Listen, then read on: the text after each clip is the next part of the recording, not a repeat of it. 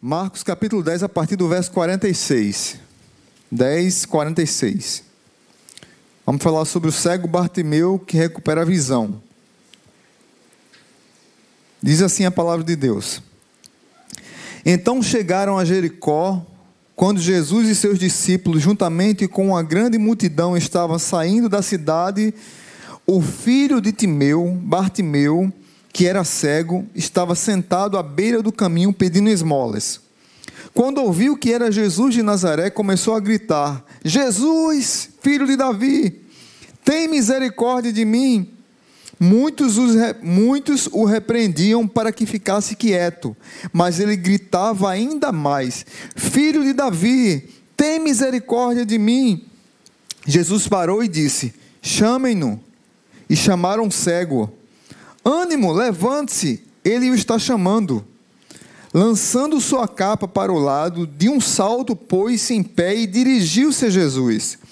O que você quer que eu lhe faça? perguntou Jesus. O cego respondeu: Mestre, eu quero ver. Vá, disse Jesus, a tua fé o curou. Imediatamente ele recuperou a visão e seguiu Jesus pelo caminho. Amém? Que essa palavra encontre abrigo em nossos corações. Queridos, hoje eu vou falar sobre um cego que enxergava muito bem. Há alguns anos atrás, uns 20 anos, ou mais de 20 anos, eu li um livro chamado Ensaio sobre a Cegueira. E depois foi feito um filme é, homônimo é, muito interessante o filme, mas quem gosta de ler acha melhor o livro, não tem como, né? E não, o filme não dá para ter todo, toda a história que tem no livro. É, mas a temática, tanto do livro quanto do filme, é a ideia de que temos a responsabilidade de ter olhos quando outros perderam a visão é a ideia de quem está enxergando pode ajudar quem não está enxergando. Aqui, quando você para para estudar esse texto, parece que é o contrário. O cego é quem enxergava. E os que viam é que eram cegos. E isso tem muito a ver com a, a, o conhecimento de Deus, o conhecimento de Jesus, o conhecimento de quem estava ali passando naquela hora. Timothy Keller diz o seguinte: uma vez que seus olhos enxerguem o Filho de Deus amando você dessa maneira, uma vez que seja tocado por isso de forma visceral e existencial, começará a adquirir uma força, uma certeza, uma noção do seu próprio valor e singularidade. Você começa a sentir o seu valor e a sua singularidade, algo que não se baseia no que você está fazendo no fato de ser amado ou não por alguém, se perdeu peso ou não, o quanto dinheiro que você tem no banco ou não. Você está livre de tudo isso. A velha forma de encarar a identidade se foi. Às vezes nós nós encaramos nossa identidade com o que nós temos ou com o estigma que, que nós temos, que as pessoas dão para nós. E isso afeta realmente a nossa identidade e muitas vezes nos machucam, porque quando a gente olha para a nossa identidade, a gente percebe que quando a gente baseia nossa identidade em coisas, em pessoas, é, quando a gente baseia nossa identidade no que nós temos, nos títulos que conquistamos, e não em Cristo, a gente fica meio que cego na vida. E tem tantos cegos que enxergam, meus irmãos. C.S. Lewis diz assim: se formos a Cristo em busca de uma nova personalidade, ainda não teremos ido a Ele. Seu, verdadeiro, seu ser verdadeiro não virá à tona enquanto estiver procurando por Ele. Só emergirá quando você estiver procurando por Cristo. Quando a gente procurar verdadeiramente por Cristo, nós encontraremos nossa verdadeira identidade. Quando a gente vai a Cristo em busca de coisas, a gente não está buscando nossa identidade. E esse cego, ele nos dá algumas lições, ele compreendeu muito bem o programa divino. Se você pegar o Evangelho de Marcos, é um evangelho rápido. A gente vai ler daqui a pouco outros textos de Marcos, mas é, Jesus fala por três vezes para os discípulos que ele está indo para a morte, que o caminho dele é de morte, que ele vai se sacrificar, que ele vai para a cruz. E os discípulos não entendem, estão cegos. Os discípulos não compreendem, estão surdos. Ele fala a respeito da necessidade do seu sofrimento no capítulo 8, verso 31 ao 33.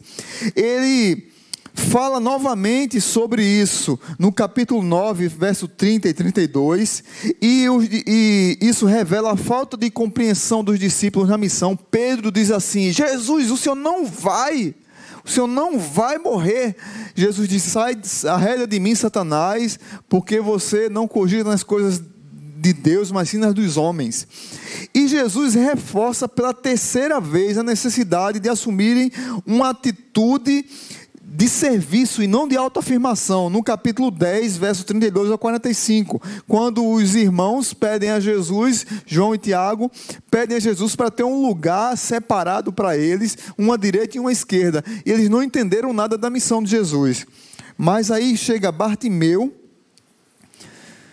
que se destaca como cego, que enxerga quem é Jesus e discípulos que estavam com Jesus durante três anos e a multidão que seguia Jesus não havia enxergado quem era Jesus.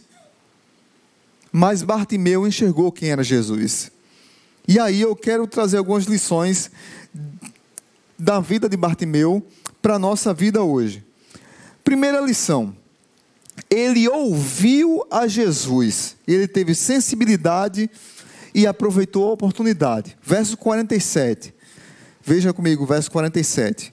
Quando ouviu que era Jesus em Nazaré, começou a gritar: Jesus, filho de Davi, tem misericórdia de mim.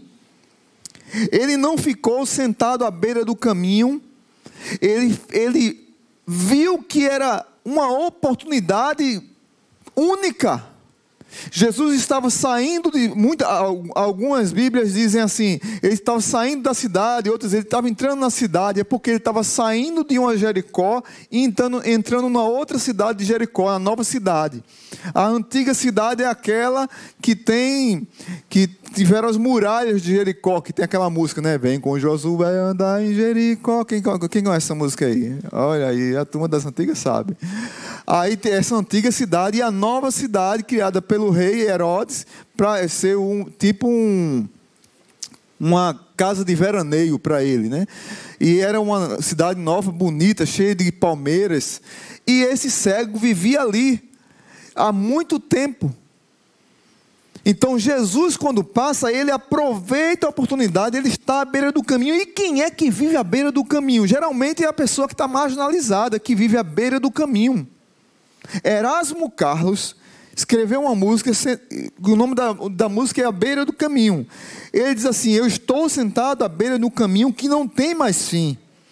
Preciso acabar logo com isto, é, preciso acabar logo com isto, preciso lembrar que eu existo, que eu existo, que eu existo. Eu acho que vocês conhecem, viram Roberto Carlos cantando essa música. Mas tem uma parte nessa música muito interessante. Ele diz assim: Vem a chuva, molha o meu rosto, e então eu choro tanto. Minhas lágrimas e os pingos dessas chuvas se confundem com meu pranto. Olho para mim mesmo e me procuro e não encontro nada. Sou um pobre resto de esperança à beira de uma estrada. Sou um pobre resto de esperança à beira de uma estrada. Definitivamente, Bartimeu não era essa pessoa dessa música.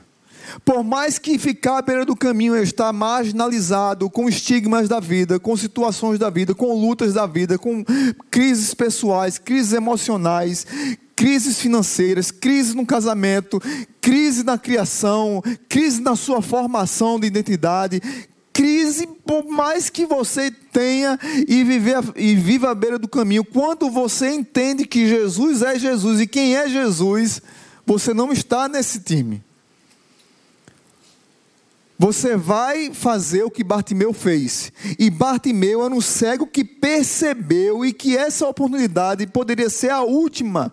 Na verdade, era a última vez que Jesus estava passando por Jericó, porque ele estava subindo para Jerusalém e ele seria crucificado e ele seria morto e depois ressuscitaria. Mas era é, essa oportunidade aqui era a última e não, não era só a última, foi o último milagre que Jesus fez antes de morrer na cruz. Ele seguia o caminho do servo sofredor.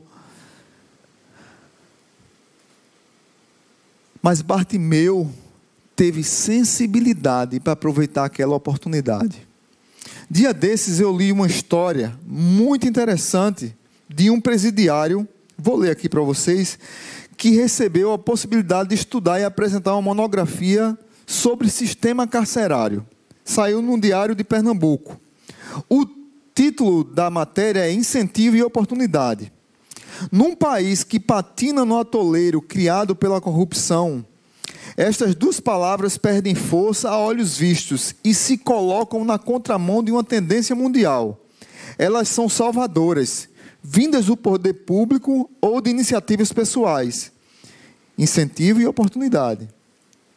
Não fosse por entendê-las assim, a juíza Denise Helena Schilde de Oliveira, titulada Terceira Vara Criminal da Comarca de Florianópolis, Santa Catarina, não teria conseguido mudar o destino de um ex-detento chamado Lincoln Gonçalves Santos. Concedeu-lhe liberdade condicional em razão da progressão do regime e objetivando permitir que estudasse e viu o apoio à causa coroado com um convite, no mínimo gratificante ele convidou a. E, e os professores da universidade convidaram a, a juíza a compor a banca examinadora que iria apreciar o trabalho de conclusão de curso dele. Agora, bacharel em Direito pela Universidade Vale do Itajaí, Univale. A qualidade da monografia não deixava dúvida de que a aposta da juíza no ex-detento havia sido certeira. Tema: o sistema prisional brasileiro e a possibilidade de responsabilidade internacional do país por violação de documentos internacionais de proteção dos direitos humanos. Nem sempre se tem ideia do quanto é gratificante fazer justiça, abrindo caminhos e oportunizando a ressocialização de quem esteve à margem da sociedade dizia a nota em que a juíza manifestava sua satisfação com o desfecho da história. Lincoln recebeu nota 10 pelo trabalho. Não é todos que têm essa oportunidade, essa oportunidade e nem todos aproveitam e querem essa oportunidade. Aqui foi uma pessoa em milhares, né, que aproveitou a oportunidade e recuperou a vida. O cego Bartimeu estava ali. Para a sociedade, era mais um pobre, era mais um esmoléu, era mais um mendigo de rua. Mas para o evangelista Marcos, não foi bem assim. Para o evangelista Mateus, que escreve também sobre ele, e para Lucas também escreve sobre ele, não foi assim. Bartimeu, ele nos dá um grande exemplo de alguém que enxerga melhor do que muita gente que vê. Ele expressa, ele ouviu que era Jesus, primeira lição. Segunda lição, ele expressou a fé clamando por compaixão e misericórdia. Primeiro ele ouviu, Jesus está passando. Ele sabia quem era Jesus. Ele clamou, filho de Davi, filho de Davi, tem compaixão de mim. Ele gritou, ele expressou a sua fé. Quando ouviu que era Jesus, verso 47 de novo, gritou, filho de Davi. Aonde é que está o segredo aqui? Justamente num grito dele, filho de Davi. Era um título messiânico. Havia uma profecia lá em Isaías capítulo 11, verso 1, de, do rebento de Jessé, que seria rei, e essa profecia também foi dita por Jeremias, capítulo 20, 23, versos 5 e 6, que haveria uma semente de Davi. Ou seja, o cego que estava ali, à margem da sociedade, sabia que Jesus era o filho de Davi, e ele disse, ele professa, ele expressa essa fé num filho de Davi. Ele diz: tem misericórdia, tem compaixão de mim. E ele ainda diz mais, diz mais no verso 51. Quando Jesus diz assim para ele: O que você quer que eu te faça? perguntou Jesus. O cego respondeu: Mestre, que significa Rabone. Eu quero ver. Ele exalta Davi, exalta Jesus com o título messiânico que Jesus tem, e ao mesmo tempo ele chama Jesus de algo próximo a ele, mestre. Só duas pessoas chamaram Jesus de Rabone: foi Maria e o cego Bartimeu. Rabone tem a ver com pessoalidade, com o que está perto, com um Deus que está perto, que está próximo, com um Deus que cuida, com um Deus que passa a luta com você. E filho de Davi é um, é um título messiânico, é um título distante. Ele é filho de Davi, é Senhor, ele é rei. É um título profético. O cego ele percebeu as duas coisas: Deus de longe e Deus de perto. Mas é, meu Rabone está aqui e eu vou clamar por misericórdia. Eu vou gritar para que Ele possa me salvar a minha vida. Deixa eu dizer uma coisa para vocês, queridos. Se você tiver como um cego Bartimeu, às vezes à margem, à beira do caminho, não permita que os que a multidão atrapalhe seu grito de clamor por misericórdia. Não se cale diante da, das ameaças da multidão, não se cale diante das ameaças daqueles que têm vergonha de clamar pela misericórdia do filho de Davi. Continue gritando, continue insistindo. Continue clamando ao Jesus, filho de Davi, tem compaixão de mim. Veja o contraste que Marcos diz entre Bartimeu e Tiago e João. Bartimeu a gente já leu. Agora volte comigo no capítulo 10 aí. Capítulo 10 mesmo, verso 35. Verso 35.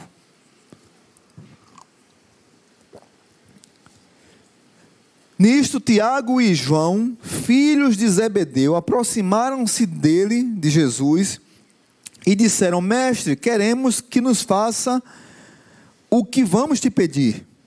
E Jesus fez a mesma pergunta que fez a Bartimeu: O que vocês querem que eu lhes faça? perguntou ele. Eles responderam: Permite que na tua glória nos assentemos um à tua direita e outro à tua esquerda. Disse-lhe Jesus: vocês não sabem o que estão pedindo.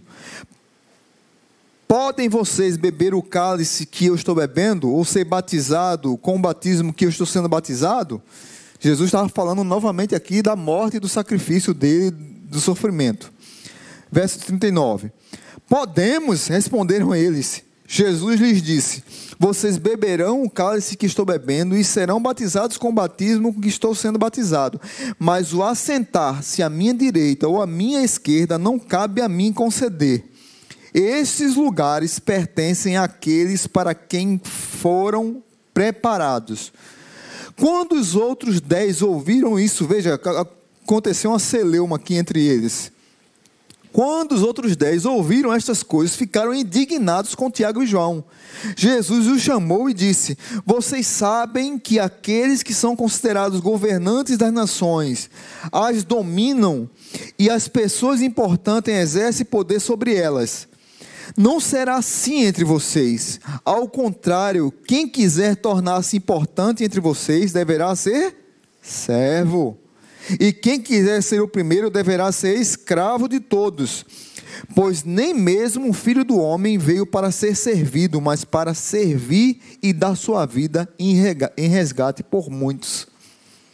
Cegos, doze discípulos cegos, brigando por, por posições, por lugar de honra, por títulos, por, pelas luzes da ribalta, por proeminência, por autoafirmação. Queriam lugar de destaque. Aí Deus manda um cego que enxergava muito bem e que queria apenas compaixão. Ele conhecia a miséria humana, conhecia a realidade humana e queria compaixão de único Deus que poderia dar compaixão para ele. Jesus, filho de Davi, tem compaixão, tem misericórdia de mim. Roy Hession foi um evangelista que abençoou o mundo todo. Ele dizia uma coisa interessante: Deus não tem ponto fraco. Mas se Deus tivesse um ponto fraco, o ponto fraco de Deus seria a misericórdia. Seria a compaixão. Porque Deus, ele ele ele se quebranta diante daqueles que clamam por compaixão. Daqueles que clamam por sua ajuda, que clamam pela sua misericórdia. Se Deus tivesse um ponto fraco, Roy Hession dizia, o ponto fraco de Deus seria a misericórdia. O cego Bartimeu clamava a Jesus com convicção de quem era Jesus. Ele expressou a sua fé, ele ouviu que era Jesus e depois ele expressou a sua fé, clamando por compaixão. Tem uma música das antigas que eu gosto demais. Não sei aqui quem gosta de Sérgio Lopes, eu gosto demais de Sérgio Lopes. É... E tem uma música dele chamada Te Amo, que tem uma parte dela que diz assim: A vida mais sem vida eu vivi, a minha voz não tinha quem, a quem chamar. Minhas mãos vazias nada tinham para mostrar, era o retrato do meu cansaço. Quantas noites frias eu vivi, e aí ele diz: quase sem vida, sem esperança, gritei seu nome, Jesus. Me deste forças, me levantaste e hoje confesso: te amo, Jesus. E aí o refrão: Te amo, cada dia que eu vivo mais te amo, incluíste minha vida nos teus planos, e hoje vivo para falar do teu amor. Agora minhas mãos mostram ao mundo tua estrada, minha voz semeará a tua palavra para mostrar quanto eu te amo, Jesus. É interessante demais, porque ele, ele diz que vivia sem esperança, vivia sem vida, mas gritou pela misericórdia de Jesus. Por isso que eu volto a dizer para vocês aqui: se tem alguém impedindo você de clamar por misericórdia por Jesus, faça ouvido de surdo. Faça ouvido de surdo. Quando você for clamar por Jesus, pela misericórdia de Jesus, não se preocupe com a multidão, porque muitos deles estão cegos. Nós precisamos de mais simplicidade na nossa fé. A simplicidade de Bartimeu era tão grande, tão maravilhosa, que escancara na cara dos discípulos, dos seguidores de Jesus, dos apóstolos que estavam ali, escancara na, na, na, na, na cara deles o quanto eles precisavam aprender sobre Jesus, que eles estavam andando com ele há três anos. O Jesus que está indo para a cruz do Calvário e alguém à beira do caminho, marginalizado pela sociedade, é, visto como um, um, um páreo da sociedade, diz o título de Jesus: olha, é filho de Davi. E diz que ele é mestre e que é um rabone que está perto das, das dores dele. Jesus é o rabone, é o mestre que está perto das suas dores, meu irmão, minha irmã e ao mesmo tempo ele é rei, ele é filho de Davi. Hoje Jesus está passando pela beira do caminho. O que é que você vai fazer? Qual é a atitude que você vai tomar? Terceira lição.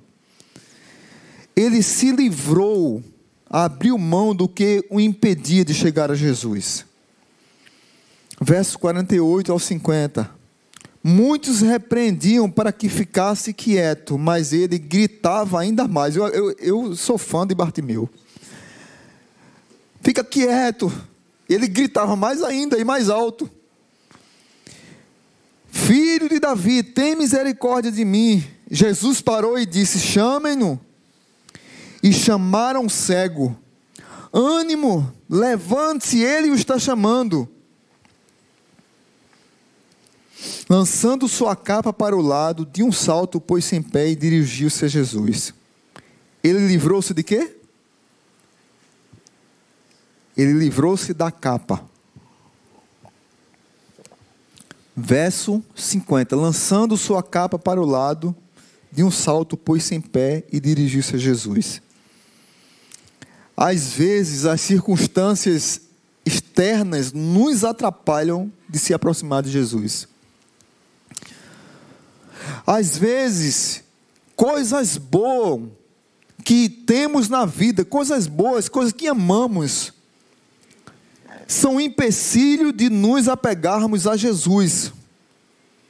Coisas que nos apegamos ao ponto de se tornarem as coisas mais importantes da nossa vida.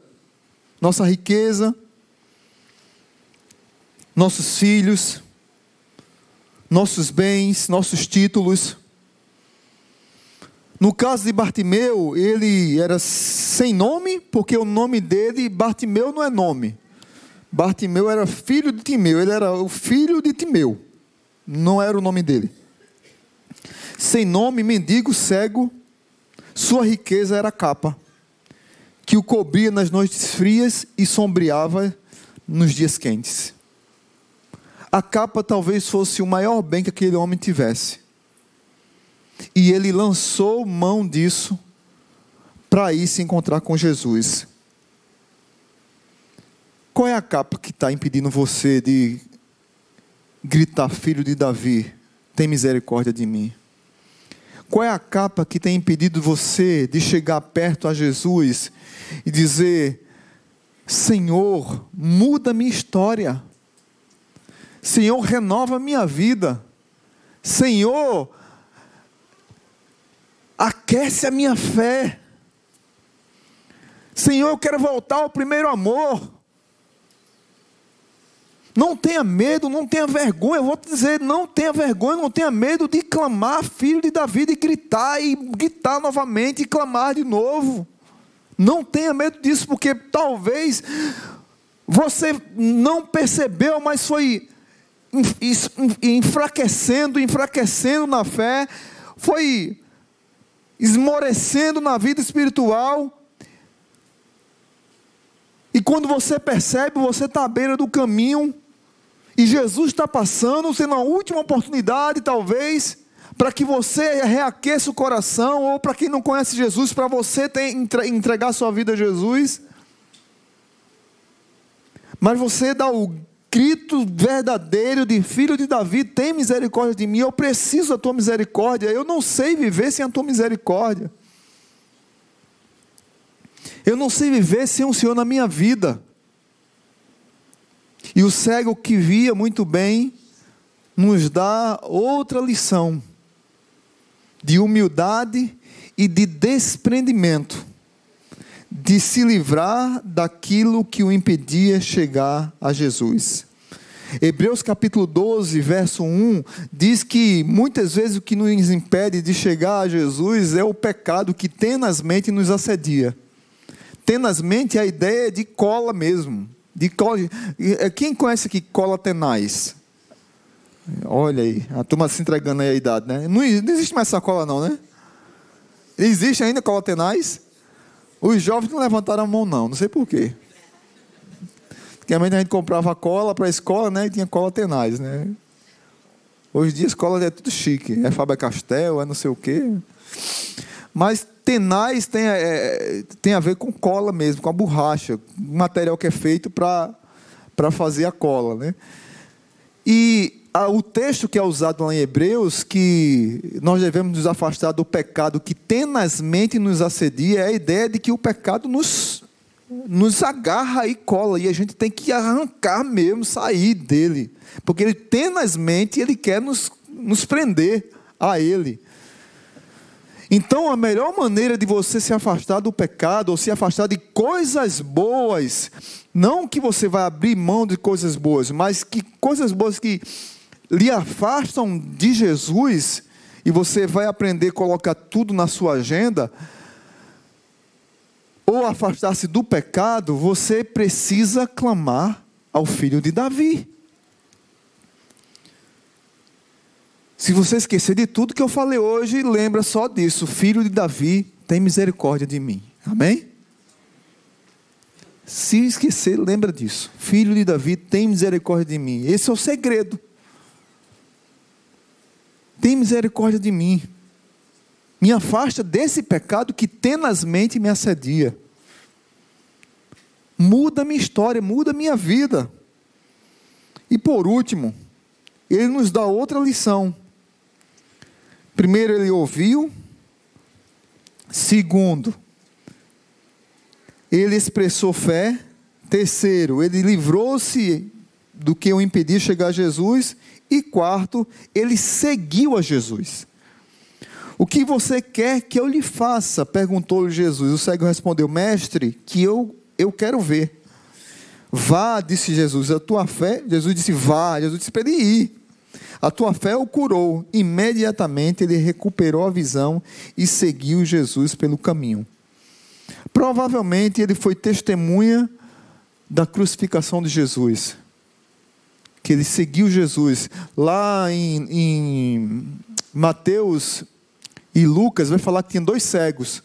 Não é que a Bíblia está se contradizendo, viu gente? É porque é, é, a Bíblia é escrita por. O Novo Testamento os evangelhos foram várias testemunhas que escreveram. Então, cada uma deu ênfase a uma coisa. Mateus e Lucas vai falar que tinha dois cegos. Não, Lucas vai falar que tinha um e Mateus vai falar que tinha dois. É, mas um se destacou que foi Bartimeu. E em Lucas vai dizer que ele seguiu Jesus e todos que viram aquele milagre ficaram maravilhados e louvaram a Deus pelo milagre que ele tinha feito com o cego Bartimeu. E Bartimeu o seguiu. Então, como Jesus estava subindo para Jerusalém, provavelmente ele seguiu a Jesus, e nessa ocasião, é, você percebe que Jesus não impede. Tem, tem uma época no ministério de Jesus que ele fazia milagres e ele dizia: fique aí, pregue para os seus, não precisa me seguir. Mas nesse caso aqui, Jesus, que já todo mundo já sabia quem era Jesus, é, eh, já sabia do ministério dele, ele permitiu que o Bartimeu seguisse. E Bartimeu seguiu, provavelmente, como eu disse, até a crucificação. O cego que via muito bem não terminou na cura, mas na segurança de andar com Jesus. Amém? Ele não parou na cura. Não, estou curado, tá bom demais. Oba! Estou curado, agora vou poder jogar futebol, vou poder ver as pessoas, vou poder ver a praia, vou poder ver o mar da Galileia, vou poder passear. Ele não parou na cura. A cura não o satisfez. Ele queria mais, ele queria o filho de Davi na vida dele, ele queria ser seguidor do filho de Davi. Ele queria ser discípulo. Ele queria ser cuidado pelo aquele mestre. E ele seguiu a Jesus. O cego que via muito bem não terminou na cura, mas na segurança de andar com Jesus. Ele teve continuidade e firmeza. Ele continuou seguindo o mestre Rabone ele agora partiu para a pessoalidade. Além de ser um testemunho vivo de um milagre que Jesus fez, ele agora estava no meio dos discípulos de Jesus. Eu fico tentando imaginar as conversas de, de, do cego com os discípulos. Talvez ele dizer assim para os discípulos: Olha, vocês andaram com Jesus tanto tempo e não perceberam quem era Jesus. E quando Jesus passou uma vez por mim, eu identifiquei quem era Jesus. Ele foi um evangelista daqueles que já seguiam a Jesus. É como se ele fosse um pregador para aqueles que já seguem. Ou não é assim nas nossas igrejas? Tem pessoas que estão há tantos anos no Evangelho, mas ainda não enxergaram a Jesus. Ainda estão cegos. Ainda não têm a intimidade de gritar: Filho de Davi, tem misericórdia de mim. Não saia daqui hoje sem tomar uma decisão de clamar a Jesus e de gritar e de não ter medo quando as pessoas disserem: Olha, para com isso. Não é para com isso, não. Quem sabe a sua dor é você. Quem sabe o seu sofrimento é você. Quem sabe até quando deve clamar é você. E se Deus está dizendo para você hoje, clama, filho de Davi, tem compaixão de mim, clame. Chega junto dele. Aproveita a oportunidade. Pode ser a última oportunidade que Jesus está passando à beira do caminho. Você está no Jericó, você está na cidade de Jericó, você está à beira do caminho. Talvez seja a última vez que Jesus esteja passando. Qual é a sua decisão? Qual é o grito que está entalado na tua garganta?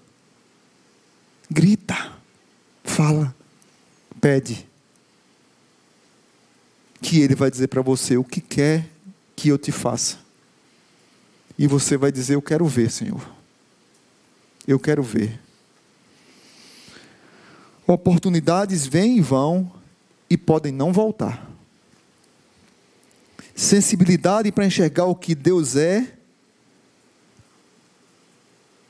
e quem é o Filho de Deus, nem todos têm. Expressão de fé é crer no caráter de Deus. E Jesus é o caráter de Deus encarnado. Bartimeu viu que nenhum nem quem tinha bons olhos viu. Ele foi curado, mas não ficou na cura. Ele preferiu ser discípulo de Jesus e seguiu a Jesus. Ele foi para o discipulado. A minha oração é que você possa olhar para esse texto hoje e ter uma perspectiva diferente. Bartimeu nos dá uma grande lição. Ele enxergava bem demais para um cego. Que assim seja na minha vida, que assim seja na tua vida. Que nós possamos enxergar Jesus. Amém? Curva a tua cabeça e vamos orar a Deus. Pai Santo, muito obrigado. Muito obrigado por tua rica, preciosa palavra. Obrigado porque Bartimeu nos dá uma grande, grandiosa lição. Obrigado porque o Senhor fala de maneiras diversas para os teus filhos. E o Senhor usou hoje esse servo que teve sensibilidade, fé, expressão de fé, grito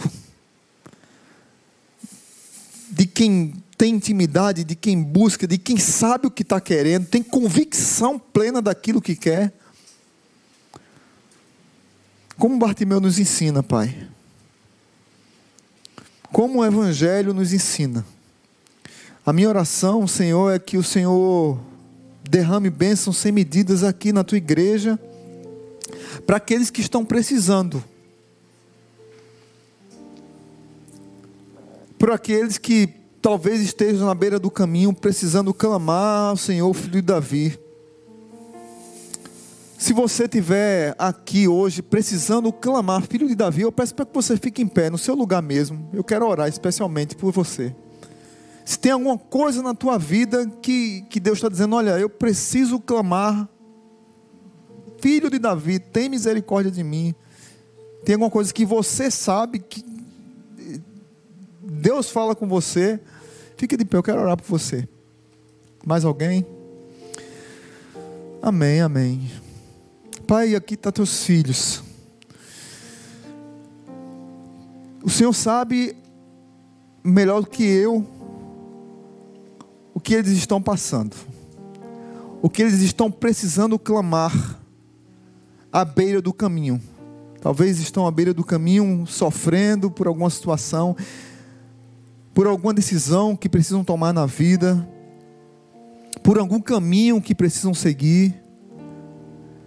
E o Senhor quer falar para eles não terem medo, não terem vergonha, não se intimidarem, mas pelo contrário, expressa esse grito, abre essa boca, Solta essa voz. Filho de Davi, filho de Davi, tem misericórdia de mim. Filho de Davi, filho de Davi, tem misericórdia de mim. Por mais que a multidão queira interrompê-los, eles precisam gritar, que eles precisam clamar. E que eles saiam daqui hoje renovados, coração aquecido e enriquecido por tua palavra, coração cheio do teu Santo Espírito, mas com uma convicção,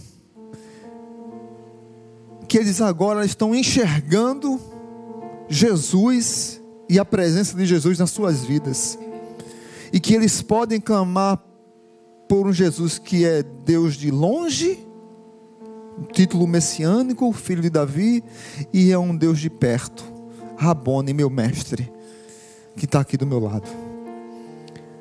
Mas que eles possam seguir a Jesus e ir nessa caminhada com Jesus e subir para Jerusalém e olhar a crucificação e chorarem pela crucificação de Jesus, pelo sacrifício, pela dor de Jesus.